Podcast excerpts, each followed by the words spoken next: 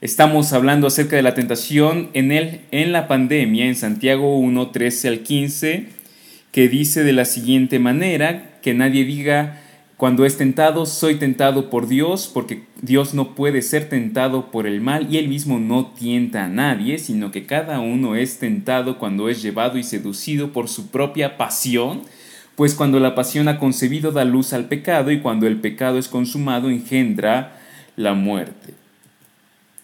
Vamos a ver tres cosas. La primera de ellas son las mentiras sobre la tentación, mentiras que regularmente creemos sobre la realidad de la tentación. Santiago 1.13 dice lo siguiente, que nadie diga, que, que nadie diga cuando es tentado, soy tentado por Dios, porque Dios no puede ser tentado por el mal y él mismo no tienta a nadie. Y la primera mentira que regularmente creemos es esta, seré feliz cuando no sea tentado. Seré feliz cuando no sea tentado. Santiago nos ha mencionado acerca de ser felices, de ser bendecidos, de considerarnos bienaventurados. Y en medio de toda esta, esta consideración de bienaventurados, ser felices, nunca se excluye la realidad de la tentación. Entonces, una mentira que debes de desechar ya de tu corazón es yo voy a ser feliz cuando en la vida no sea tentado. Yo voy a ser feliz cuando no encuentre adversidad. Yo, sé, yo voy a ser feliz cuando no sea probado. Esto es una mentira. ¿Podemos ser bendecidos en medio de la prueba? Claro que sí. La felicidad no es ausencia de tentaciones. Debemos de renunciar a esa mentira. La segunda mentira a la cual debemos de renunciar es no voy a enfrentar tentación, porque regularmente pensamos o no, nos, no, no somos conscientes, eh, tal vez no lo decimos así, no lo decimos, no voy a enfrentar tentación esta semana, pero no somos conscientes de que vamos a enfrentar muchas tentaciones esta semana. No es por, por querer eh, desanimarte en tu inicio de semana, pero la realidad y la verdad es que esta semana, que el día de mañana, que hoy mismo, que en unos minutos vas a ser tentado. Vas a enfrentar tentaciones. ¿Qué es una tentación? La tentación es, eh, es el, el ser seducido a abandonar las verdades del Evangelio. Somos tentados básicamente, y de diferentes maneras, pero básicamente de dos formas. Una de las grandes tentaciones es pensar, no soy tan pecador como dicen que soy.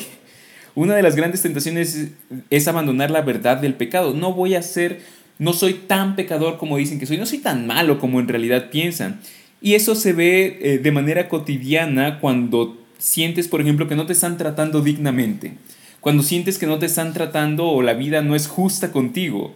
Y es porque detrás de este sentimiento de la vida no es justa conmigo o no me están reconociendo lo bueno que soy con ellos, es, no soy tan malo en realidad. O sea, sí, soy pecador, todos lo somos, pero merezco un poco de reconocimiento o no merezco tanto malo, tanto sufrimiento.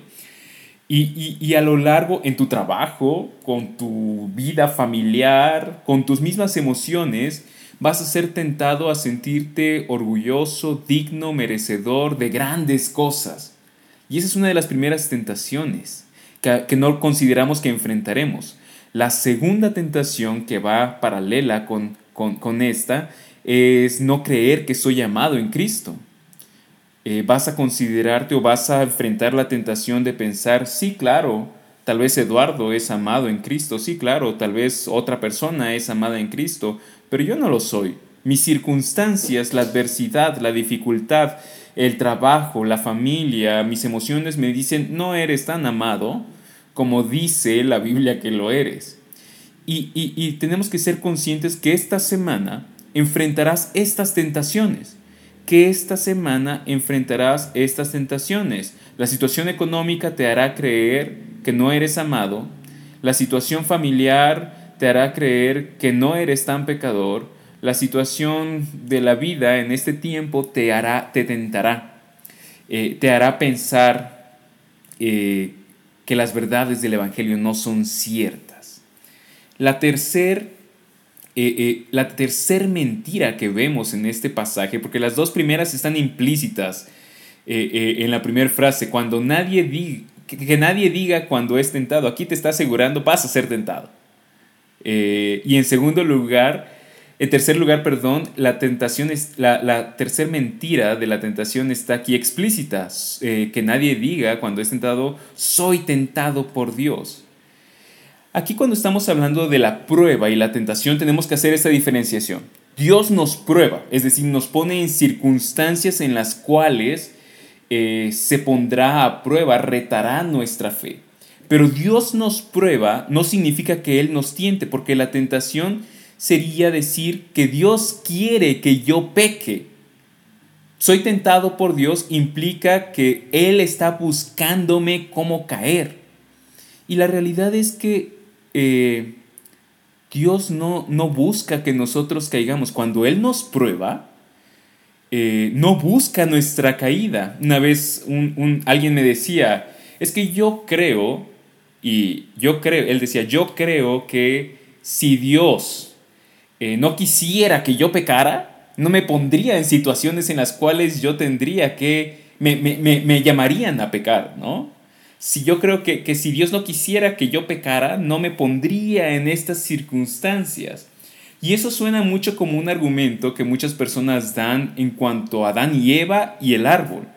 Si Dios no hubiera querido que pecaran, pues ¿para qué pone el árbol, no? Y de repente hasta puede sonar lógico por nuestra naturaleza y mente pecaminosa, pero la realidad es que cuando Dios nos prueba, no, su deseo no es que pequemos. Su deseo es que crezcamos, que ejerzamos nuestra fe, que disfrutemos de la alegría y la bendición de amarle a Él por sobre toda tentación. Eh, la cuarta mentira que puedes estar creyendo es Dios se equivoca. Eh, en medio de la tentación podemos llegar a pecar que Dios se está equivocando en mi vida que Dios está obrando de manera, e, o sea, tal vez Dios me está tentando, estamos diciendo, Él tiene una intención mala conmigo. Y Dios se equivoca, es como decir, bueno, Dios tiene tal vez una buena intención, pero me está dando una prueba que, que ni en mil vidas podría yo superar. Me está poniendo en una circunstancia que no puedo superar. Entonces le estamos dando como, Dios tiene buena intención, pero se está equivocando con mi capacidad o mi fe. Y la realidad es que la prueba existe en, un, en una zona de poco comodidad. La prueba exige y demanda de nosotros que estemos incómodos. O sea, una, un examen, acuérdense cuando, habían, cuando yo estudiaba la prepa, habían maestros que, que decían examen con libro abierto ese examen con libro abierto, pues, o sea, está bien cómodo, ¿no? Nada más es saber dónde está la respuesta en el libro, ¿no? Que pues ya era algo de, exigía algo, pero no tanto. Pero la realidad es que un examen con libro abierto es una, una prueba muy, muy cómoda. Una prueba real demanda y exige de nosotros que nos esforcemos más allá de lo que creemos que podemos hacer. Todos estamos siendo probados en estos días. Y todos enfrentamos en el medio de la prueba la tentación de negar las verdades del Evangelio. Y a veces pensamos es que Dios se equivocó con esta prueba porque yo no puedo superarla. La verdad es que Dios no se equivoca y como lo vamos a ver más adelante en Santiago, Dios siempre nos da una salida en las pruebas. Dios no nos pone una prueba que no podamos sobrellevar. Lo que pasa es que a veces tú y yo nos equivocamos en medir qué tanto podemos soportar la prueba. Dios no se equivoca. Y esa es una verdad que tienes que creer. Una mentira que tienes que desechar es que Dios se está equivocando, que esta prueba va más allá de tus fuerzas. Esta prueba va en la medida exacta en la cual tú necesitas ser probado en la gracia de Dios. Quinta mentira que necesitamos eh, desechar, Dios es malo en medio de la prueba. Y tal vez no lo decimos de esa manera. Tal vez no lo expresamos verbalmente de esta manera. Tal vez no, no, no decimos Dios es malo en esta prueba. Eh, pero a veces nos comportamos o a veces nuestros, nuestras emociones parecieran que nos están diciendo que Dios es malo en la, en la prueba. Entonces, estas son mentiras sobre la tentación, la, la, tentación que estamos enfrentando el día de hoy. Dios nos prueba y nos pone en circunstancias adversas, sí. La tentación es negar las verdades de Dios en medio de tiempos difíciles. Mentiras eh, que, que, debemos de desechar ya seré feliz cuando no sea tentado. Esa es una gran mentira. Santiago nos muestra que podemos ser felices en medio de la prueba. Eh, no, está, no enfrentaremos tentación, de, podemos vivir en paz sin en ausencia de pruebas. Esa es una gran, gran mentira. Dios me está tentando. Dios nunca tiene la intención de que pequemos. Dios nos prueba, sí, pero su intención no es que pequemos. Dios se equivoca, no puedo tolerar esta prueba. Esa es una gran mentira. Si Dios nos pone en una prueba, podemos tolerarla. Podemos tolerarla en su gracia, en su amor, su ayuda, su misericordia. Dios es malo, Dios no es malo por probarnos, ¿no? Este, yo recuerdo siendo niño que pensaba que mis papás eran malos porque me llevaban a vacunarme. Y ahora que soy padre, hasta pago porque vacunen a Emilia. Entonces no viene la prueba de, la maldad, viene del amor, de, querer fortalecer, de que Dios nos quiere fortalecer como sus hijos. Eh, no puedo vencer la tentación. Esa es una gran, gran mentira. Claro, no podemos vencer la tentación en nuestras fuerzas, totalmente de acuerdo. Pero no estamos llamados a obrar en nuestras fuerzas, estamos llamados a obrar en la misericordia, a vivir en la gracia de Dios. Y en la gracia de Dios ¿Podrás soportar esta prueba económica? Sí. ¿Podrás eh, tolerar y superar esta prueba de salud? Sí. ¿Podrás superar la prueba de en tu vida familiar? Claro que sí. ¿Se puede? Sí se puede. La realidad es que todos somos tentados a abandonar a Dios. Todos. Desde el más pequeño hasta el más grande. Si tú estás apenas conociendo del, del Evangelio o tienes la vida entera conociendo a Cristo, todos somos tentados a abandonar a Dios, pero esta tentación no viene de Él. Y en medio de la tentación, Dios nos salva. Dios nos salva. Entonces, mentiras sobre la tentación que tenemos que abandonar. ¿Cuáles son las verdades sobre la tentación que tenemos que abrazar? Las verdades de sobre la tentación las encontramos en el versículo 14 de Santiago 1 que dice, sino que cada uno es tentado cuando es llevado y seducido por su propia pasión.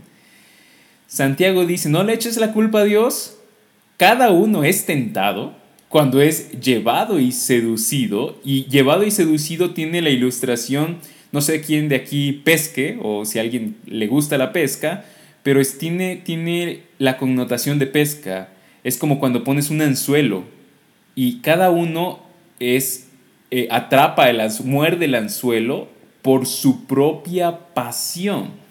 ¿Qué quiere decir esto de su propia pasión? Número uno, todos tenemos una tendencia pecaminosa. Todos. Eh, y esto tal vez los casados lo entiendan perfectamente porque en el matrimonio es muy evidente Tal vez no que yo soy pecador, pero que el otro sí es pecador. Y vemos ahí, sí, claro. O sea, si yo digo tu esposo, tu esposa tiene tendencia pecaminosa, vas a decir amén, porque es cierto. Pero la realidad es que todos la tenemos. Yo la tengo, todos lo tenemos. Es decir, no creamos que hay personas que, esta frase, ¿no? Que están más allá del bien y del mal, ¿no? Que, que, que ya superaron las pruebas y que no son tentados como todos. Todos tenemos una tendencia pecaminosa en nuestro corazón. Sépanlo que yo como pastor, como su pastor, tengo una tendencia en mi, corazón de la cual me tengo que arrepentir eh, diariamente y creer en la gracia y en el perdón de Cristo. Segunda verdad que tenemos que abrazar.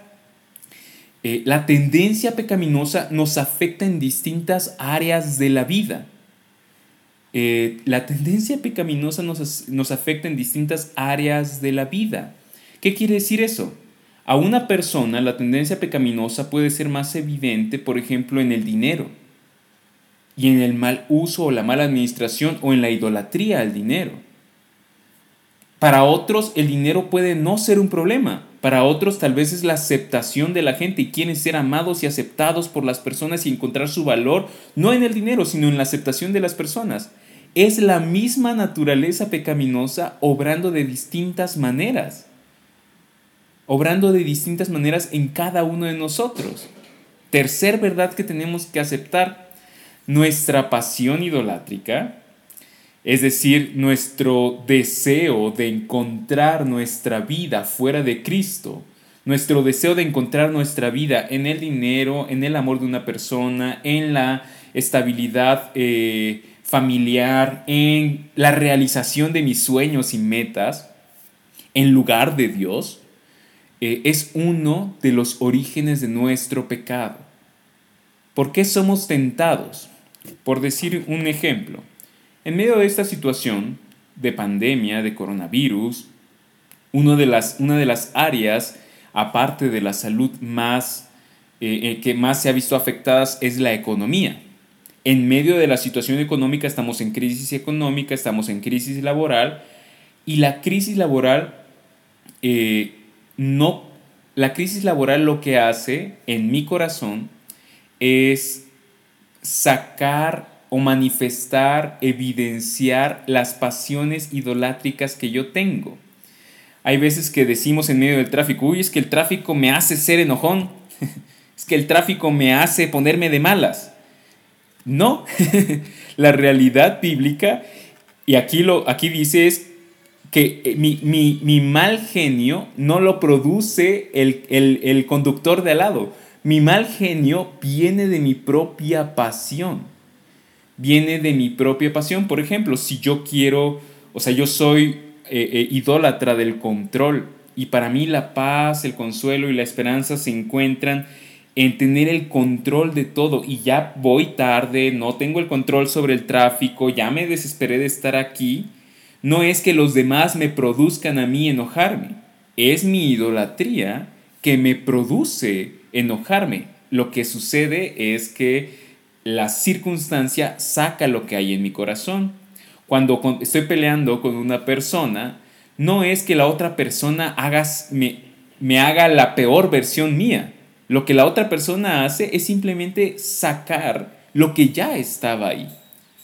Una de, de los orígenes de nuestras acciones pecaminosas es eh, nuestra propia pasión idolátrica. Por ejemplo, cuando una persona eh, cuando una persona no reconoce lo bueno que yo soy con ella, ¿no? Una persona no es agradecida conmigo eh, eh, no, y, me manifiesta rechazo, desprecio, me manifiesta eh, poco aprecio, mi idolatría de querer ser aceptado y amado de encontrar mi identidad, mi valor en la aceptación de esa persona, va a hacer que yo me enoje con esa persona. La raíz de nuestra pecaminosidad no está en el otro, no está en las circunstancias, la raíz de mi pecado está en mi corazón, porque mi corazón niega a Dios y busca sustituirlo con otras cosas. Cuando yo encuentre mi paz en Dios y en ser amado y aceptado por Él, puedo amar y aceptar a otra persona aun y cuando me rechace, porque mi valor como persona no está en, la, en ser aceptado por él o ella, mi valor como persona está en ser aceptado por Dios. Y porque yo fui aceptado por Dios cuando no lo merecía, puedo amar y aceptar a una persona que es difícil de amar y aceptar. Puedo tener paz en medio del tráfico, en medio del embotellamiento, que poco a poco vamos regresando a esas realidades. Puedo, puedo encontrar paz en medio del embotellamiento porque mi paz y mi certeza no, se, no están en que yo tenga el control de todo, está en que Dios tiene el control de todo. En medio de la crisis económica, mi paz, mi seguridad, mi identidad, mi valor como persona no está en cuánto dinero tengo, en qué tan estable es el trabajo, está en que en medio de todo mi proveedor es Dios. ¿Y me voy a esforzar? Claro que sí. Pero Él me va a proveer lo que yo necesite cada día. Entonces nuestra pasión idolátrica es uno de los orígenes de nuestro pecado, no la circunstancia, no los demás, mi pasión idolátrica. Y cuarta verdad que tenemos que aceptar. es el pecado comienza antes de la acción. El pecado comienza antes de la acción.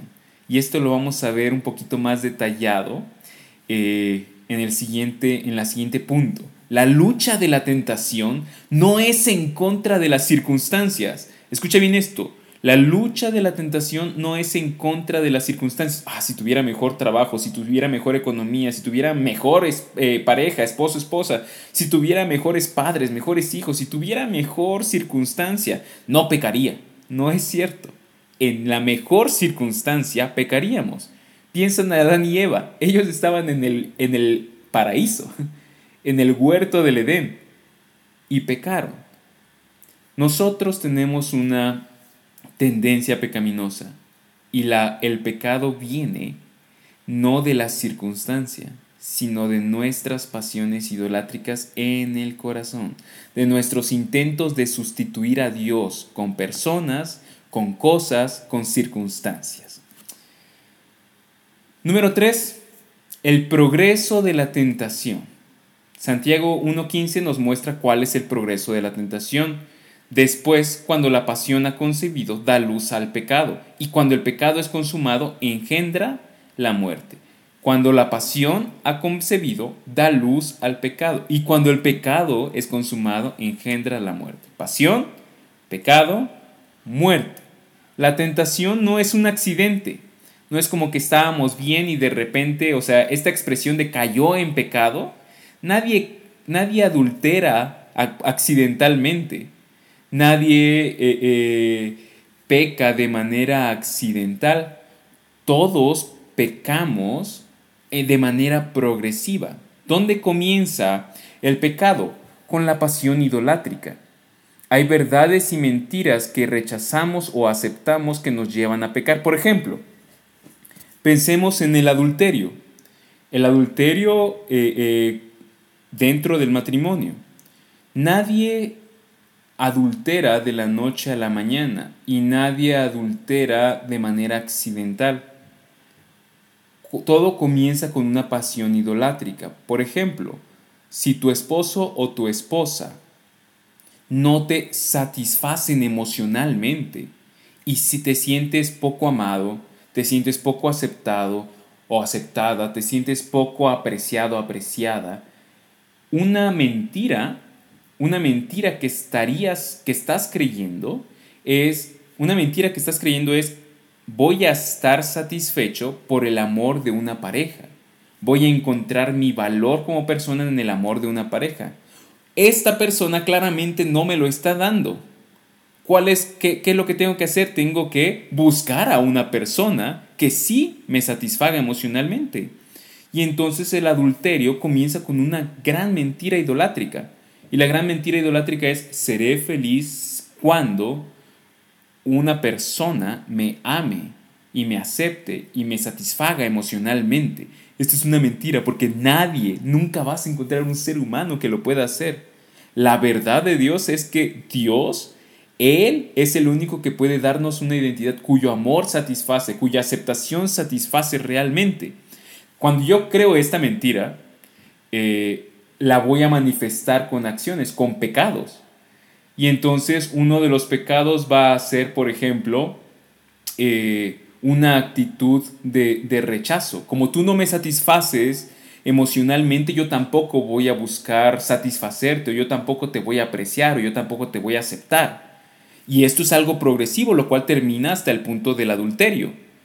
Un adulterio pensando, esta persona sí me va a satisfacer. ¿Qué va a suceder? después de un tiempo se va a dar cuenta esta persona que tampoco esa segunda persona lo va a satisfacer. Y entonces entra en un ciclo de muerte, porque entra en un vacío y una muerte espiritual, la cual va progresando y degenerándose. Por ejemplo, otro, otro ejemplo sobre eh, el dinero eh, es, yo puedo pensar si tan solo tuviera más dinero, sería feliz. Si tan solo tuviera más ingreso en la familia, sería feliz. Si tan solo tuviera más economía, entonces tal vez no las cosas serían perfectas, pero estaríamos mejor. Esa es una mentira. Claro, el dinero es una herramienta y una bendición de parte de Dios, pero la felicidad no depende del dinero, la felicidad depende de Cristo. Y esta es la verdad que estamos rechazando. Cuando yo, por ejemplo, creo que la felicidad depende del dinero, siguen acciones pecaminosas. Y las acciones pecaminosas pueden tener eh, una cara irreligiosa. Y sería, por ejemplo, una cara irreligiosa sería violar la ley, o sea, eh, eh, hacer hechos ilícitos con tal de tener dinero, hacer un fraude. Hacer un fraude sería una acción irreligiosa, pero también puede tener cara religiosa. Muchos movimientos que se autodenominan cristianos dicen cosas como, por ejemplo, si tú das un peso, el Señor te da dos. Entonces voy a ser bien fiel, ¿no? Bien fiel con, con el dinero, porque si yo doy un peso, el Señor me da dos, es una muy buena inversión, ¿no? y tiene una apariencia de piedad, tiene una apariencia de generosidad, pero solamente quiero ser eh, eh, bendecido, no le estoy dando nada a Dios, me estoy tratando de dar a mí el doble de lo que tengo. Y entonces entra un ciclo de muerte, porque voy a sacrificar mi paz por tener más dinero, mi salud por tener más dinero, mi eh, familia por tener más dinero. Es un, pro, es un progreso, es algo progresivo es el progreso de la tentación, creemos una mentira, actuamos sobre esa mentira y nos sentimos, y el problema es que esa mentira no cumple las promesas que hace. El, el problema es que esa mentira nos deja peores de lo que comenzamos. Ese es el progreso degenerativo de la tentación. Y yo te invito, ¿cómo has vivido y experimentado este progreso de la tentación? ¿Qué mentiras has creído? ¿Qué pecados religiosos o irreligiosos has cometido en base a esta mentira? ¿Y cómo te ha dejado más vacío, más insatisfecho, más triste, más en más depresión que lo que estabas? La tentación es progresiva. ¿Cómo se manifiesta esto en tu vida? La verdad es que somos más pecadores de lo que nos gustaría aceptar. Y vencer la tentación no es algo que vamos a lograr solo a través de un cambio de conducta, es algo que vamos a lograr a través de un cambio de nuestras pasiones, afectivo. Nos, vencer una tentación no es voy a cortar este comportamiento, es necesito cortar esta mentira y creer esta verdad, amar esta verdad, aferrarme a esta verdad. Cristo es mejor que el dinero, Cristo es mejor que la aceptación de las personas, Cristo es mejor que el amor de cualquier pareja, Cristo es mejor que la estabilidad laboral, Cristo es mejor que la vida misma. Esa es la verdad que tenemos no solo que creer de manera teórica, sino amar. Es la verdad que tenemos que amar. Y esa es la diferencia entre creer algo de manera teórica y creer algo amándolo. Eh, ustedes saben que yo amo los tacos. Una cosa es tener de manera teórica la receta de los tacos. Y otra cosa es, o sea, imagínense un taquito de al pastor y le pones limón, le pones salsa, le pones un poquito de sal y lo saboreas y quedas así como satisfecho y así lleno, esa sensación. Una cosa es la teoría y otra cosa es amar esa verdad teórica. Yo puedo de manera teórica decir Cristo es mejor que el dinero, pero cuando experimento, cuando pruebo, cuando saboreo que Cristo es mejor que el dinero, que Cristo es mejor que cualquier amor humano, que Cristo es mejor que la aceptación de las personas, que Cristo es mejor, que la estabilidad económica, es cuando realmente puedo superar la tentación. Porque cuando se me ofrezca tentar, cuando mis pasiones, mis afectos me digan, vas a ser feliz cuando tengas esto, yo voy a recordar esa experiencia de saber Cristo es mejor. En la pandemia, eh, en la pandemia enfrentarás tentación. Esta es una verdad que tienes que saber. En la pandemia enfrentarás tentación. Para vencerla luchamos en nuestros corazones.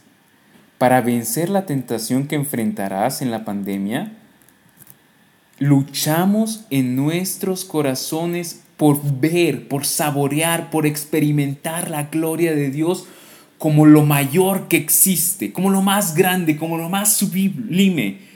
La tentación que estás enfrentando el día de hoy, necesitas enfrentarla, necesitas luchar en contra de ella, no solo de manera teórica, sino aferrándote a la verdad que una vez has experimentado, que Cristo es mejor, mayor, más deseable, más grande, más sublime que todo lo que esta vida y este mundo te puede ofrecer. Y es esa la verdad que tenemos que reconocer hoy. Seremos tentados, ahí podemos vencer la tentación con las verdades de Cristo. La tentación es un progreso y la tentación la vencemos aferrándonos con nuestros corazones a estas verdades. Vamos a orar para terminar. Padre eterno, Señor, toda la gloria, toda la honra a ti, Señor. Hoy venimos y reconocemos, Padre, que somos débiles, que necesitamos tanto de ti, Señor. Hoy reconocemos, Padre, que somos tentados de tantas maneras, que hemos creído tantas mentiras en medio de esta pandemia, Señor, que nos han llevado a pecar en contra de ti, Padre. Y hoy te pedimos que fortalezcas nuestras vidas, Señor, que nos ayudes a luchar, que nos ayudes a vencerlas, Padre. Eh, recordando las verdades, aferrándonos a ellas, abrazando, Señor, como tu gloria, como lo más grande y lo más sublime. Te pido por cada uno de nosotros que nos ayudes, Padre, en cada una de las tentaciones que enfrentamos y que también podamos nosotros ser honestos y pedir ayuda, Señor, que podamos entre nosotros compartir nuestras luchas para ayudarnos a crecer y a superarlas. Toda la gloria, toda la honra a ti y solo a ti. En nombre de Cristo Jesús. Amén.